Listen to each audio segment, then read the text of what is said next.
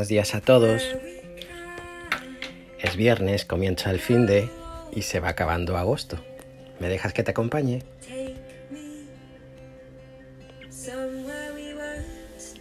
¿Qué es lo más sagrado para ti? Independientemente del tiempo que tardes en pensarlo y contestar, tú, yo, cada uno de nosotros, en general coincidiremos en lo mismo. Ya seas ateo, creyente, de otra confesión religiosa, en fin, podríamos resumir las respuestas en muy pocas palabras, ¿verdad?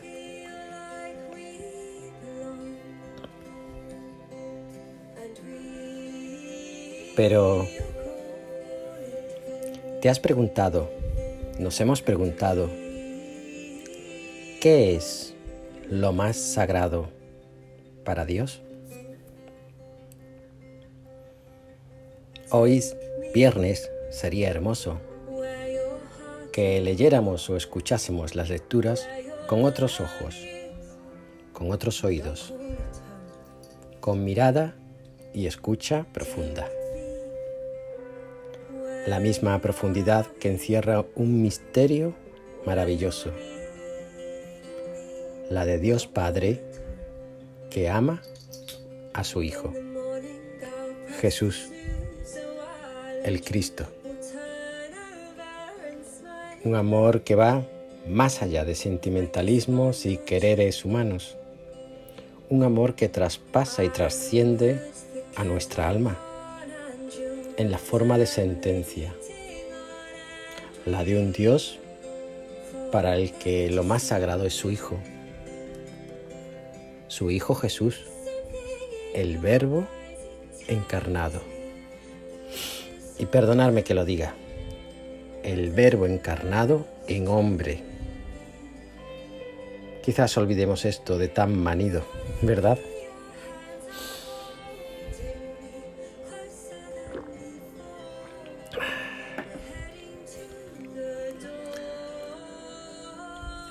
Lo más sagrado para Dios es su Hijo, el Cristo en Jesús, hombre y Dios verdadero.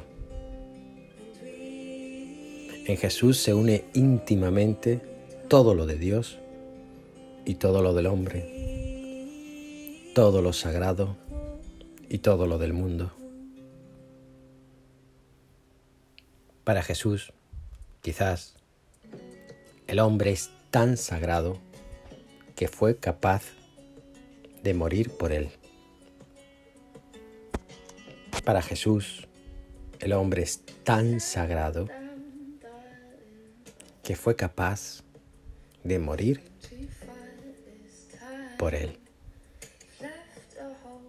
No, no es una errata. Es necesario repetir esto una y otra vez. Quizás porque nos ayude a ahondar en nuestra relación con Dios. Para Jesús, el hombre es sagrado. ¿Y para nosotros? ¿En qué medida consideramos sagrado al hombre? A cualquier hombre. Quizás, quizás, en la medida en la que nuestra amistad con Jesús se construye a partir de una relación sincera y humilde, ¿verdad?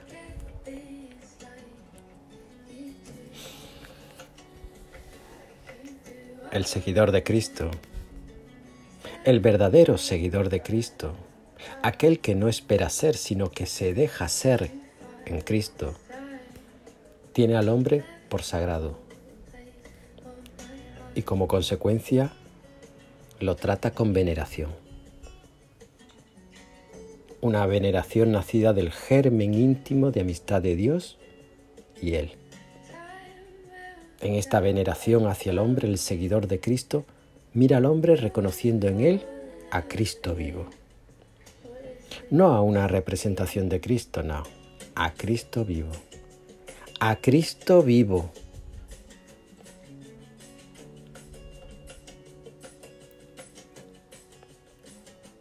La vida, por lo tanto, del hombre es una vida sagrada en Cristo y quizás como tal debiéramos tratarla. Quizás no seamos conscientes y es normal y nunca lo seamos, pero debemos intentar ser conscientes de algo muy sencillo que, que da vértigo. Somos habitables por Cristo. Somos habitables para Cristo. Y en esa habitación se remarca el carácter sagrado de un hombre ya encumbrado a tal condición por el simple hecho de ser fin de encarnación de Dios en él. Quizás, quizás sea así como podamos acercarnos a lo sagrado en nosotros, viviendo sagradamente. Y quizás, amigos míos, vivir sagradamente sea sencillamente vivir amando como Cristo ama y amó al hombre.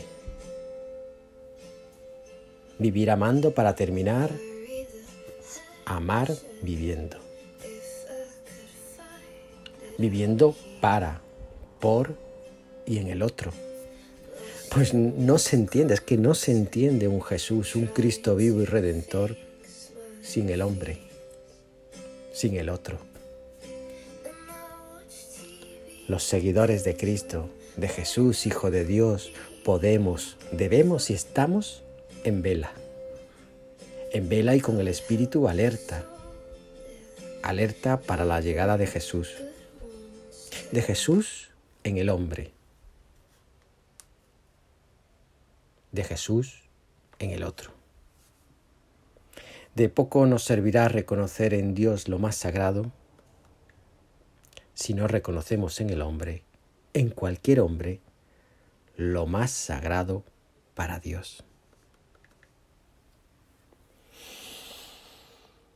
Quizás por esto nuestra experiencia propia, personal e íntima con Jesús debe llevarnos poco a poco a lo largo de nuestra vida y en los tiempos que marque el Padre a un reconocimiento de su Hijo en el hermano, en el otro en el hombre.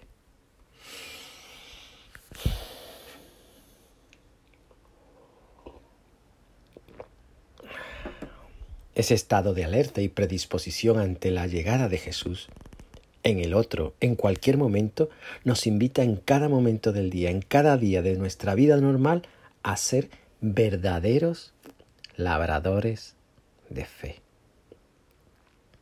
Una fe alimentada desde la duda, desde las caídas, desde el rechazo también, desde los interrogantes y sobre todo, sobre todo, desde el reconocimiento de que no es, de no es nuestra, elaborada por nuestro intelecto y sapiencia, sino que es, como sabemos, un regalo de Dios a multiplicar. Y quizás esa multiplicación ese crecimiento de ese maravilloso regalo solo provenga del desgaste de la misma. Desgastar la fe en la vida, la vida en el otro, la vida del otro, la vida de un Jesús habitante de tantos que esperan en ellos ser glorificado en lo más sagrado para Dios, el hombre. Sí, el hombre. El hombre como objeto de amor desmedido e insondable, capaz de hacer necesitar a este Dios de la vida eterna del hombre para que el amor sea en plenitud comunión verdadera entre el Padre, el Hijo y el Espíritu. Ánimo. Os quiero mucho.